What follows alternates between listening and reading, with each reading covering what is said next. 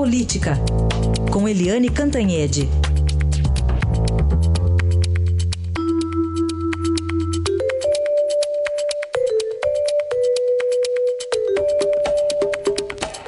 terminando a semana em que a reforma política foi o grande tema em Brasília, mas virou coisa, assunto de velório, Eliane? Bom dia. Bom dia, Heisen, bom dia, ouvintes. Pois é, nós falamos aqui, olha, será uh, a semana da reforma política. Lembra que a gente falou? E vamos falar aqui todo dia sobre isso. Mas a reforma política a gente só fala para dizer o recuo do dia tudo que o Congresso foi propondo foi virando ao contrário. Né? O Congresso tentou fazer lá atrás lista fechada. Aí todo mundo bombardeou, o Congresso desistiu. Depois o Congresso disse: ah, então vamos para o distritão. Aí todo mundo bombardeou, agora o Congresso está voltando atrás.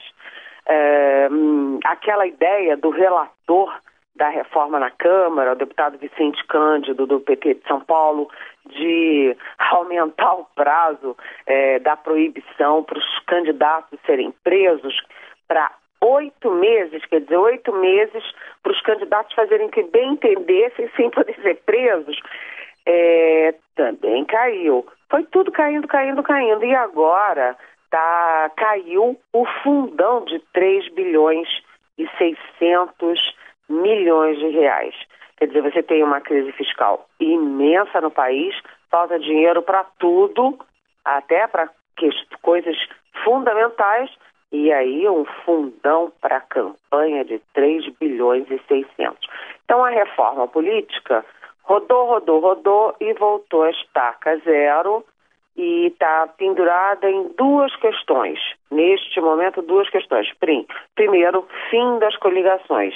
E segundo, uma cláusula de barreira para é, evitar né, que a gente tenha tantos partidos, porque isso também gera corrupção. Né? Aliás, é um dos grandes fatores de corrupção na política é exatamente esse exagero de partido. Tem gente criando partido para ganhar dinheiro.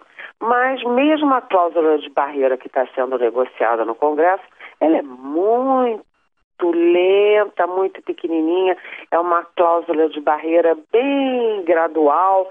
Quer dizer, a reforma política que é a mãe de todas as reformas, que é essencial, principalmente depois de tudo que a gente descobriu aí com a Lava Jato, era o grande momento para fazer, não fizeram, Heisen, não fizeram, ouvintes. A gente perdeu uma grande chance de fazer uma reforma política. E agora a grande discussão é o que fazer com o financiamento, porque a população não aceita nem o financiamento privado das empresas, nem o financiamento público da, enfim, do Tesouro bancando as campanhas. Mas alguém tem que financiar, o Estado tem que financiar e tem que.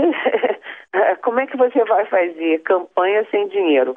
Se não tiver financiamento, ou privado, ou público, ou ambos, né, quem vai ser eleito é quem tem muito dinheiro, quem já é muito rico, né?